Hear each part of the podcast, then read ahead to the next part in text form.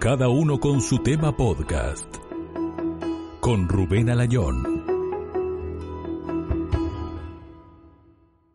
Señoras y señores, ¿qué tal? Bienvenidos. Este es un nuevo episodio. Gracias por apoyarnos en el anterior. Hemos recibido algunos mensajes, no muchos, ¿eh? Algunos, eh, felicitándonos, que les ha encantado la entrevista. A otros no les ha gustado y a otros no les ha dado tiempo de comentar algo. Es muy fácil, solamente pongan me gusta, no me gusta, o mm, no sé, escriben algo cortito. Tampoco me pueden escribir una Biblia, yo qué sé. Bueno, eh, decíamos, gracias por el apoyo. Recuerden que pueden seguirnos en Instagram o en Twitter o si no en Facebook. Ponen cada uno con su tema podcast. También pueden en, YouTube, eh, que tengo el, el canal de YouTube que nunca hablo de él. Qué mal me promociono. Señores, bienvenidos. Es un gusto para mí compartir con ustedes estos minutos de charlas, de conversaciones con amigos, con entrevistados, con conocidos y con gente que no conocemos. Espero que lo disfruten. Mi nombre es Rubén Alayón. Los espero aquí. No se muevan, que ya comenzamos. Lago Epecuén es una villa que existió hace 35 años en el partido de Adolfo Ancina, uno de los 135 de la provincia de Buenos Aires, y toma su nombre del gran lago de la zona. Una fuerte inundación como consecuencia de la crecida del lago sumergió a la ciudad entera bajo el agua. La población residente allí se vio obligada a evacuarse y el lugar, completamente arruinado, nunca más volvió a ser habitable. A partir de ese día, más de mil vidas perdieron parte de su alma y comenzaron a vivir con lo que les quedaba. El lugar era un tanto particular.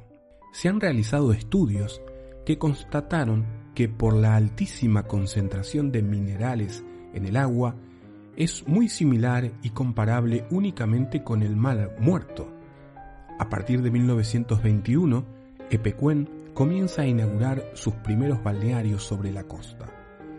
Según la palabra oficial de la zona, también empezaron a construirse hoteles, residencias y se desarrollaron empresas explotadoras de sal, de venta de barros curativos y de jabones especiales. Unos años más tarde, para 1930, la villa Lago Epecuén ya se había consolidado como un pueblo típico de la provincia de Buenos Aires, con la presencia de una iglesia, una escuela, y los demás servicios necesarios. Pero todo lo que parecía relucir en Epecuén se vio opacado irónicamente por la presencia de ese mismo agua. Entre 1980 y 1985, la lluvia y el ingreso sin control del agua por el canal fueron condenando al pueblo, ese el que sobrevivía protegido por una muralla de 4 metros de altura. Un 10 de noviembre de 1985, ese terraplén no soportó el embate de la laguna y el pueblo comenzó a ser evacuado, perdiéndose así 70 años de historia turística termal. Villa Lago Epecuén es la protagonista de este episodio. Erika Stuessel tenía 14 años cuando vivía en ese lugar y cuando tuvo que ser evacuada con su familia. Ella nos va a contar muchas cosas de su vida. Bienvenidos. Espero que lo disfruten.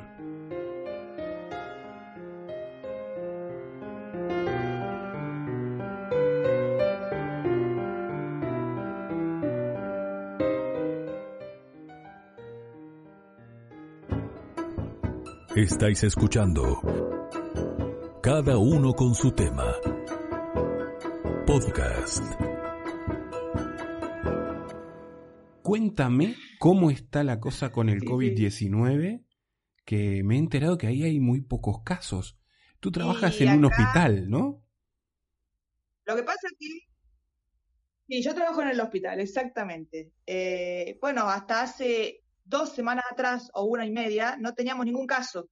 Acá dentro de Carué, en el partido, sí, en Rivera había eh, dos casos. Y acá ahora eh, también tiene que ver todo con que la gente no con la verdad y se han contagiado gente de acá de Carué con la que tenía que ver de Rivera. O sea, eh, no es que nosotros eh, se produjo solo acá. O sea, fue un contagio que eh, por medio de gente que tuvieron en fiestas. Pero igualmente, durante toda esta pandemia, hubiésemos tenido más contagios porque era un desastre, así te lo digo.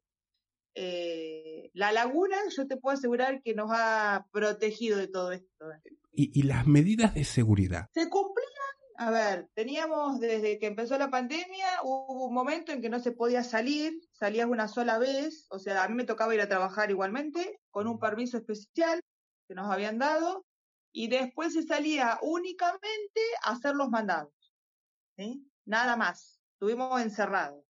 Después se empezó a liberar un poco más, bueno, estuvimos con tapaboca, el alcohol en gel, todo, se empezó a liberar, a liberar, no teníamos ningún caso, se empezaron a abrir las cervecerías, se empezaron a abrir las casas de comida, algún restaurante, hasta que, eh, bueno, el otro día saltó acá, en eh, saltó primeramente en Rivera un caso, que es acá cerquita, que es partido de nosotros, que fue un contagio por una, persona que vino de 9 de julio a un campo.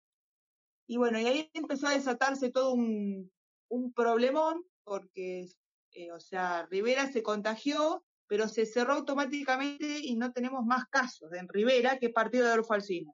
El tema es que mucha gente de allá tiene contacto con la de acá.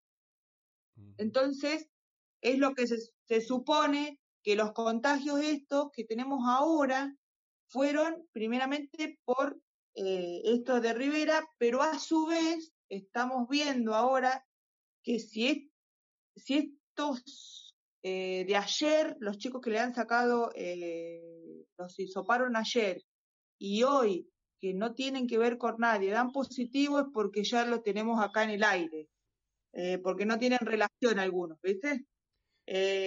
pero bueno, las medidas las tomamos todo, estuvimos todo. Lo que pasa es que acá eh, Carué, ¿no? Es un pueblo de mucha joda, diríamos. Mucha fiesta, ¿no? Entonces, eh, exactamente. Eh, empezó a caer uno eh, y ahí empezaban a caer todos. son generalmente chicos, no es gente grande. Lo único gente grande que pasó fue en un geriátrico antes de ayer, que supuestamente fue por un contagio de los chicos que llevan el pan. Ah. Estaban todas asintomáticas las abuelas, todas las asintomáticas. Eh, una falleció en el hospital, pero no por eso. Ella tenía otros problemas, pero eh, se le hizo el hisopado y le dio positivo. Así que bueno, es como que si hubiese muerto de eso, porque acá le ponen, y en todos lados le están poniendo eso. eh, Así que bueno, en general ahora eh, seguimos con mayor restricción todo. A las nueve de la noche toca la sirena, no podemos andar más en la calle. Perdón, toca una sirena. Somos personales. ¿Cómo es eso? Sí, la sirena, la sirena de los bomberos. Ah. La sirena de los bomberos toca. A la noche, a las nueve de la noche no podés estar en la calle. Como antes, cuando eh, había un bombardeo aéreo, se escuchaba un... Bueno, Igual. 9 de la noche en punto, eh, los, los, bomberos tocan la sirena, no se puede andar. Igualmente, andan, te cuento así. Eh, igualmente se reúnen, igualmente hacen asados, o sea, la gente no entiende lo que está pasando, o sea, eh, la gente, lo que pasa es que estuvimos mucho tiempo encerrados, ¿entendés? Claro. Sin tener casos. Entonces ahora que tenemos los casos, ¿cómo tenés vos a la juventud? Justo en pleno que empieza el calorcito, las hormonitas y todo. ¿Cómo las tenés acá? Encima lo único que, claro, lo único que tenés, la laguna, las piletas, los bares, las cervecerías. ¿Cómo hace para tener esos chicos acá encerrados? Eh, ¿Por qué creen que no, que no se sí, porque la laguna Barca, mucha gente creemos que es por las propiedades del agua, porque, o sea, el aire, hay mucha sal en el aire. O sea, eh, a ver, ¿cómo te puedo explicar? La laguna es todos los años, cuando hace frío, eh, queda todo como un borde con sal. Entonces, esa sal, hacía mucho tiempo que no había tanta cantidad como este año. ¿Sí? Es algo ilógico porque desde que yo era chica, o menos cuatro años, que me acuerdo de que pasaba esto. ¿Sí? Por el frío, el gran frío, la sal, se hace todo un, un metro y pico de sal, que son granos gruesos, no las podés consumir, y esa sal, o sea, con el viento, vuela, o sea, está en el aire. Sí. Y fue esto para mí lo que más nos salvó de todo esto. O sea, no hubo neumonías, por ejemplo, este año. Viste que siempre teníamos neumonías, muchas gripes. No tuvimos, rarísimo, porque no tuvimos ni gente internada eh, con neumonías ni nada por el estilo. O sea, mm, eh, nos llama mucho la atención eso. El lago Pecuén tiene, yo he leído por ahí que tiene propiedades como el mar muerto. Tiene propiedades curativas. Sí, exacto. Y mirá que entraron litros de agua dulce ¿Sí? cuando se inundó. Cuéntame cómo fue la nunca se perdieron las propiedades. Partimos de la base de que eh, tú eras muy pequeña, vivías en una ciudad que se llamaba eh, Lago Pecuén, y un día X tienen que salir corriendo porque se desbordó el terraplén. ¿Y ¿Por qué fue eso? El terraplén se había hecho en un bajo, es la parte más baja que hay de todos lados, ¿no? Ahí Y estaba en el su pueblo. momento hubo problema de inundación, entonces se, se hizo todo un terraplén para que el agua no siguiera. Un dique, digamos, ¿no? Pero nunca, a ver, eh, pasó el terraplén porque el agua llegaba ahí, al a- viste, al lado del terraplén, nunca estuvo alto, ¿sí? El terraplén tenía más o menos dos metros y medio, tres, ponele, más o menos, ponele así. Entonces, cuando la mano del hombre, como yo te decía hoy, eh, tuvieron que elegir entre Guaminí y Epecuén, eligieron Epecuén para inundar, y bueno, mandaron todo el agua de las famosas encadenadas, entró muchísima, muchísima agua dulce, en el cual todos pensábamos que íbamos a se iba a perder las propiedades. No, nunca se perdieron las propiedades de ese agua, jamás, jamás, jamás. Mirá que entraron litros de agua, eh, porque el agua en general llegó acá a. Entonces yo la tengo acá a seis cuadras al agua. Entonces me voy en bicicleta, me voy caminando a tomar sol. O sea, abarcó parte de lo que es Carué, la laguna en sí. Se esparció por todos lados. Agarró campo, agarró ¿viste? Claro. muchos lados, pero bueno, no perdió las propiedades, eso sí. Acá todos los que, por ejemplo, operan las cirugías de lo que es cadera, rodilla, tobillo, los mandan a hacer la rehabilitación a una pileta de agua termal. O sea, todos se rehabilitan ahí, ¿sí? Con el kinesiólogo y la pileta. Y bueno, la gente se lleva agua y la calienta en sus casas las de gente de Buenos Aires, la gente de Mar del Plata, todos se llevan bidones de agua y la calientan y se hacen fomentos con eso y las dolencias se le pasan, Claro. porque es muy buena. Así te digo. Estáis escuchando Cada uno con su tema. Podcast. Este lago es, o sea, salió solo, o sea, fue una lagunita que, que, que había, o sea, una laguna en la cual cuando yo tenía, me acuerdo, era chiquitita, mi mamá nos ponía eh, zapatillas para no lastimarnos con la sal, para poder entrar al agua. ¿sí? Claro. Esta, la- esta laguna eh, empezó hace muchísimos años y bueno, se, se empezó a agrandar porque empezó a entrar agua de los arroyitos y todo eso, pero nunca perdió la salinidad. O sea, abajo de la tierra, ¿sí? O abajo, no sé cómo, es que hay barro negro que te, vos te podés curar, o sea, te pasás ese barro negro, ¿sí? Sí. Que tiene propiedades, vos te pasás el barro por don- las dolencias que tenés, pon- te pones al sol y eso te cura. ¿sí? Oh, sí. O sea, Pero que eh, no, nunca, nunca perdió las propiedades de- de- del agua. O sea, es increíble con la cantidad de litros de agua que entraron. claro. Ahora, Sí, no, no es. seguimos más o menos, vamos a seguir un poquito la idea. Eh, como el lago iba creciendo, eh, la gente del pueblo tuvo miedo que se fuera a inundar el, el pueblo. Entonces ahí es que hacen los diques. Y al, eh, al prohibir el transcurso bueno. natural es cuando revientan los diques Sí, y adiós. sí. Sí, igualmente nunca se hicieron las obras que se tendrían que haber hecho para no inundar a Epecuén. Y este pueblo de al lado...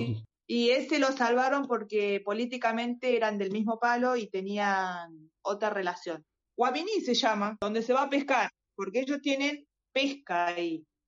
Entonces no querían inundarlo porque iban a perder todo el tema de la pesca, pero no se dieron cuenta de lo que se perdía en Epecuén porque se estaba poniendo como, a ver, si vos conocés Mar del Plata, escuchaste hablar de Mar del Plata, que es de la provincia de Buenos Aires, era, es un, Mar del Plata es un lugar donde va toda la gente al mar. Bueno, esto se estaba poniendo como Mar del Plata en chiquitito, porque había mucha gente que venía, muchísima gente, venían en tren y en micro, de todos lados. En ese momento, ¿cuántos años tenías? Y ahí 13, 13, 14, porque tengo 49, así que... ¿Qué pasó? Eh, ¿De, un día para el otro o les avisaron? Atención, atención. Eh, este pueblo se va a desbordar, hay que salir pitando de aquí. No, hasta el último, hasta el último momento no nos dijeron la verdad. Hasta el último momento, eh, el intendente que estaba en ese momento dijo que se siguieran pintando, que se siguiera arreglando las casas, que no iba a venir el agua. Y bueno, eh, nosotros nos enteramos por mi tío, porque mi tío era camionero y era el que estaba terraplenando, llenando el terraplén para que no se corte.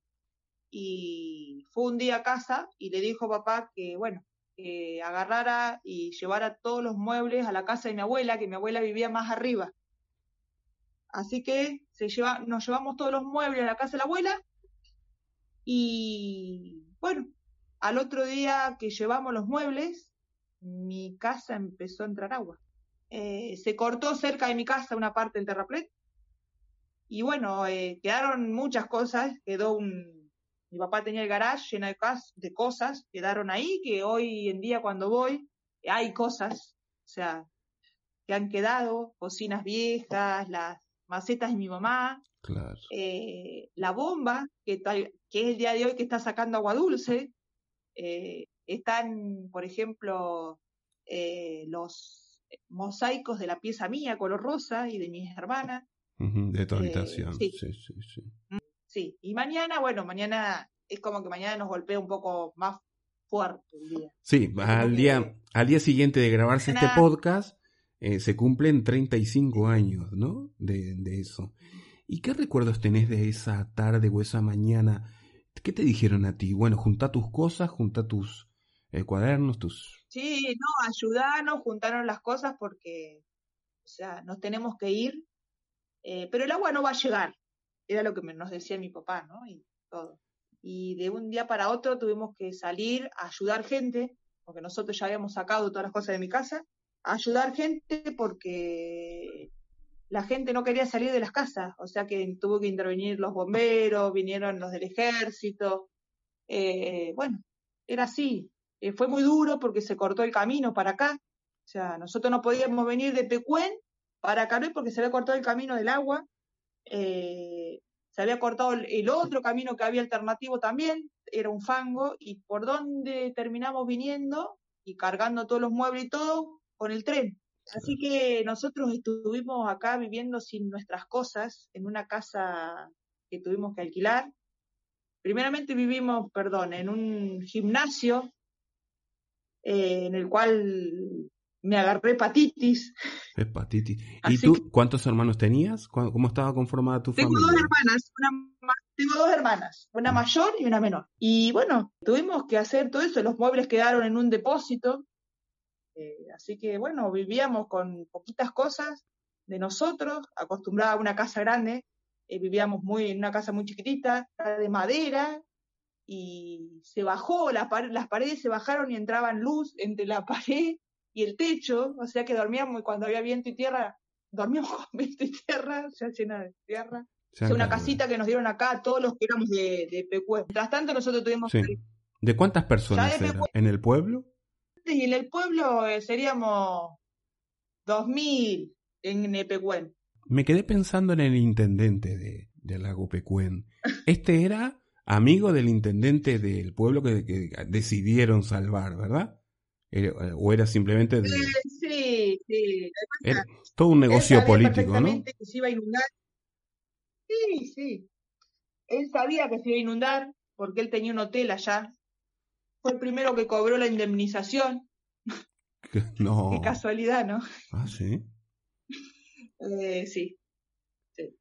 sí. Sí, sí, sí, sí, fue el primero. Mi papá cobró una parte, no le pagaron toda la casa, o sea, una parte cobró, y con eso nos tuvimos que arreglar, que está, esta es la casa que tenemos ahora que nos dieron después de la otra casita. Nosotros estamos pagando una casita esta, que bueno, que vino sin puertas, sin piso, mi papá tuvo que poner todo, que se lo robaron, la mitad también. O sea, bueno, mi papá eh, se enfermó, mi papá tuvo cáncer eh, de colon. Mi papá era joven en ese momento cuando agarró cáncer, en el día de hoy tiene 80 años, está bien, eh, se recuperó. Más allá después tuvo un accidente en el caballo, está re bien, sigue con su peluquería. Ahora lo tenemos medio cortito porque eh, no está atendiendo. Y bueno, fue muy difícil porque sufrimos mucho. ¿eh? Mi hermana más chica no tanto, pero nosotras dos con mi hermana mayor sí sufrimos mucho, muchísimo. ¿Todavía te conmueve recordarlo después de tanto tiempo? Sí. ¿Sí? Sí, sí, me, me, sí, sí, sí, sí. Cuando los primeros años iba, me hacía muy mal, ¿eh? Eh, muy mal me hacía. Venía y estaba muy mal, me agarraba taquicardia, me agarraba mal, mal, mal. Me fui recuperando y ahora es como que he vuelto otra vez con esa sensación. No sé si es lo que está pasando todo ahora, lo que estamos viviendo, es como que, sí. Eh, trato, yo siempre para los, no, no trato de ir el mismo día de que se inundó, yo siempre voy un día antes, un día después a verlo. Y bueno, eh, es medio como que me quedo después media, media más. Claro. Mi mamá no fue, hace años que mi mamá no, no, no va, porque a mi mamá le afectó muchísimo eso. Eh, así que bueno, eh, mi papá sí, él no, no, o sea, no le afectó tanto, o sea, le afectó porque nosotros éramos chicas en ese momento, se había quedado sin trabajo, o sea, sí, más allá que era peluquero, pero tenía que empezar de cero otra vez.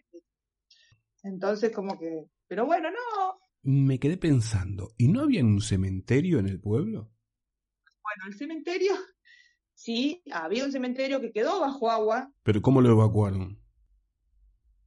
Sí, bueno, los, algunos cajones anduvieron dando vuelta por la laguna, ¿Qué dices? así. ¿Cómo que vos- No Sí. entiendo. Eh, o sea, lo que subieron, se se- se- se- sí, anduvieron las andaban los cajones en- dando vuelta por la laguna. ¿Con los muertos Te digo el adentro? más. Sí, te digo el más. Mi papá eh, fue a buscar a mi abuelo con mi tío, ¿sí? Lo fueron a buscar, entonces al otro día lo iban a ir a, lo fueron a buscar, fueron a ver que estaba, todo bien. Al otro día cuando van a buscarlo para llevarlo al cementerio nuevo de acá de Carué, mi abuelo no estaba más, lo habían vendido. ¿Cómo? Vendido. Mi abuelo no estaba más, se lo habían vendido, lo habían vendido a otro. Hubo mucho comercio acá. O sea, mi abuelo no sé dónde está. Me quiero matar, pero a ver, vendían Bueno, los sí. cuerpos. ¿Cuál es el...? Sí. Y porque la gente, o sea, no le importaba nada. Como la gente estaba desesperada por, por tener a su familiar, le metían cualquier cosa. Le vendían cualquier cosa. Mi papá fue un día antes con mi tío y estaba. Al otro día, cuando lo fueron a buscar, porque habían quedado que lo iban a buscar, porque lo iban a poner en este cementerio nuevo, no estaba más. Mi abuelo. Supongo que iría la gente y diría, a ver, quiero a mi, a mi padre.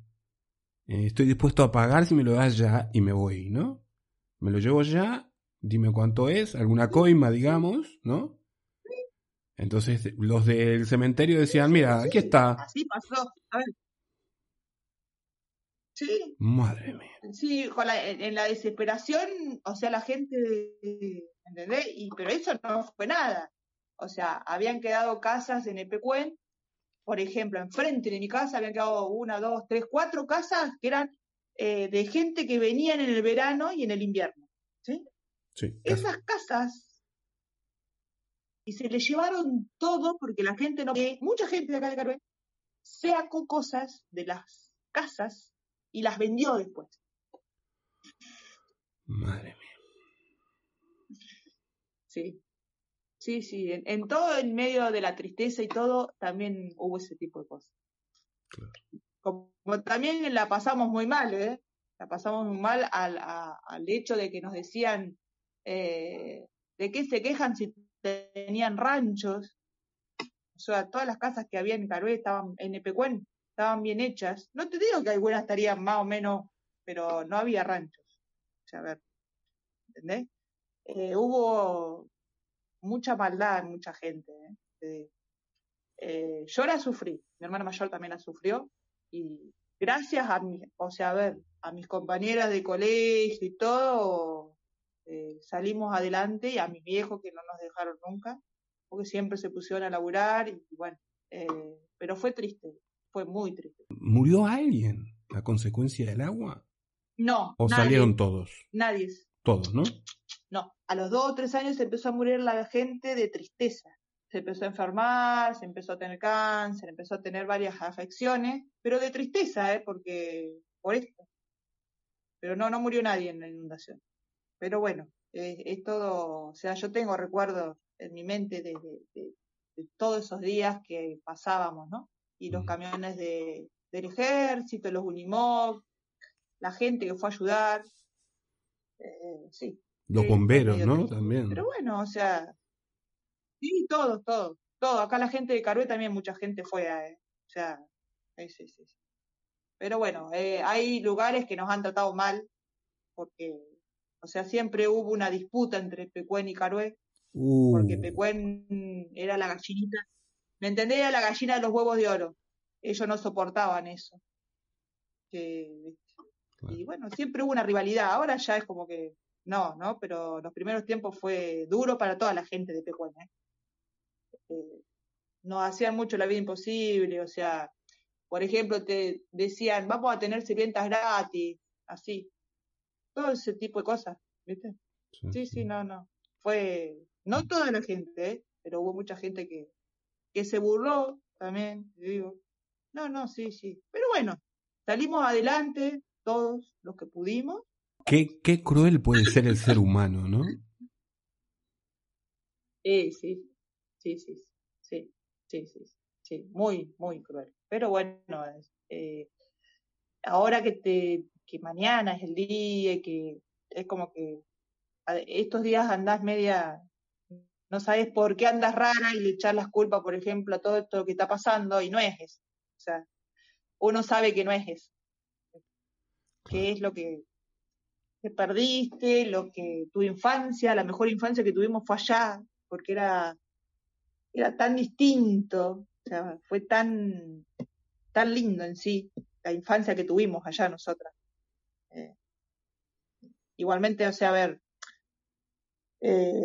ha cambiado todo, ¿no? Yo supongo que, pero bueno, nuestra infancia fue muy linda, todos los chicos, o sea, que estuvimos allá, una infancia, no te da, o sea, te cuento así, nos hicimos un grupo de los chicos que terminamos séptimo grado, ¿no? La escuela primaria.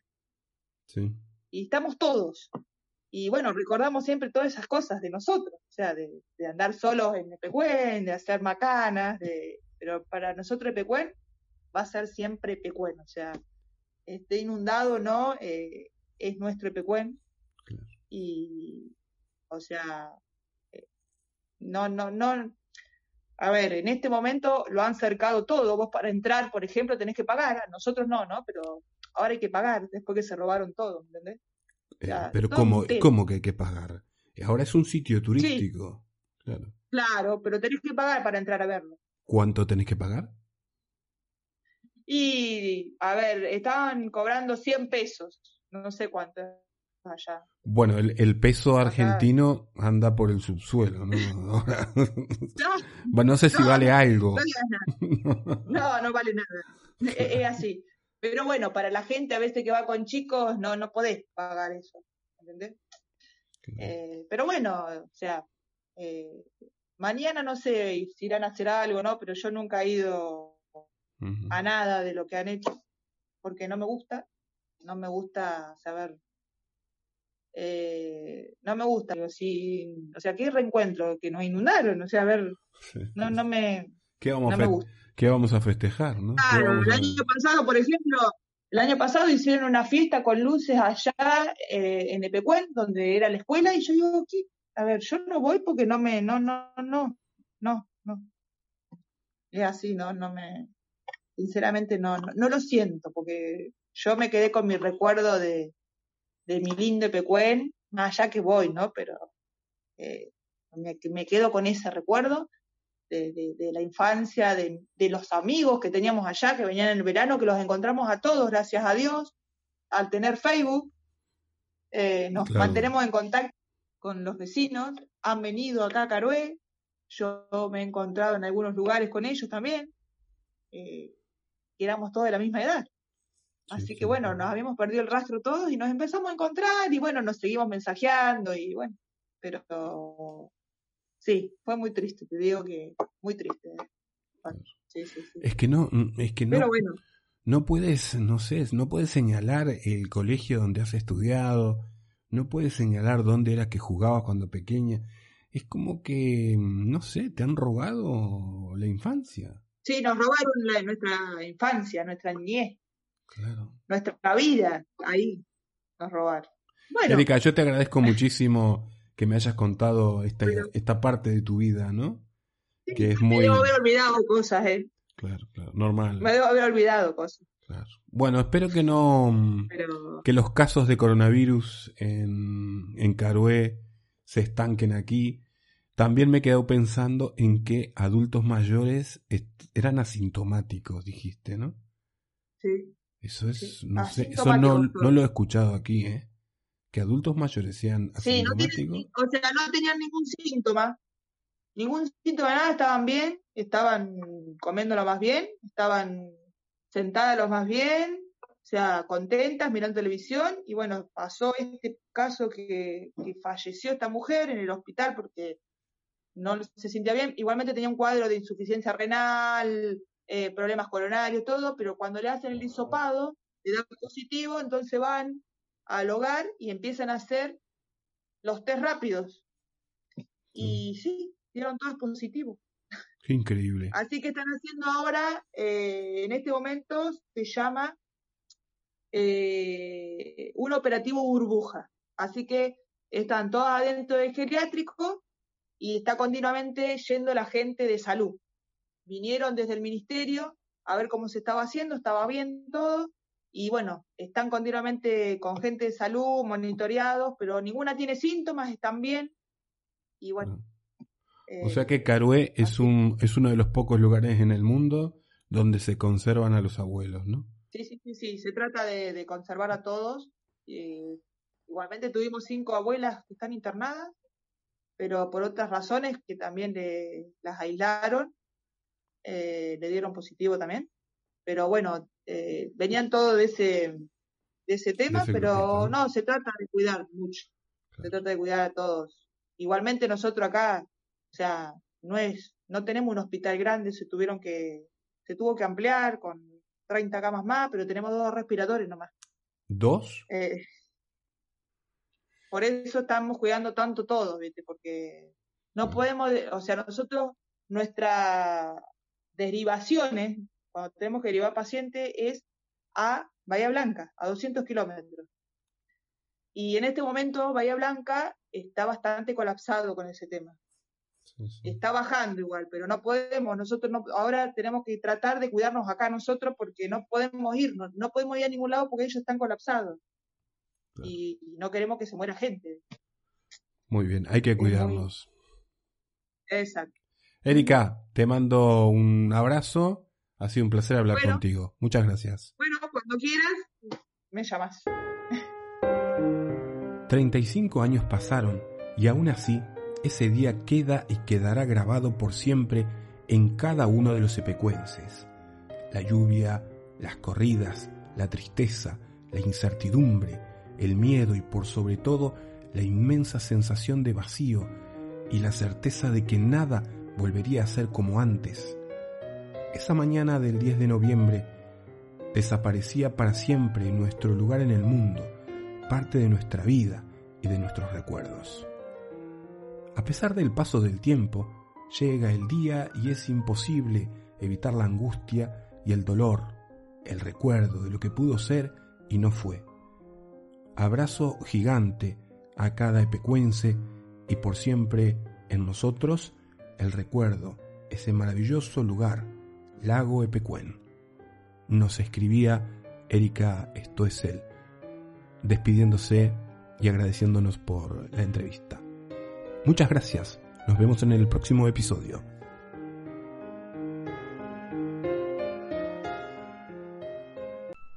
Gracias por escuchar cada uno con su tema.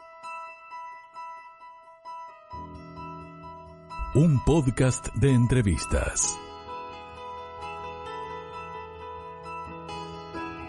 Locución César Miravalles.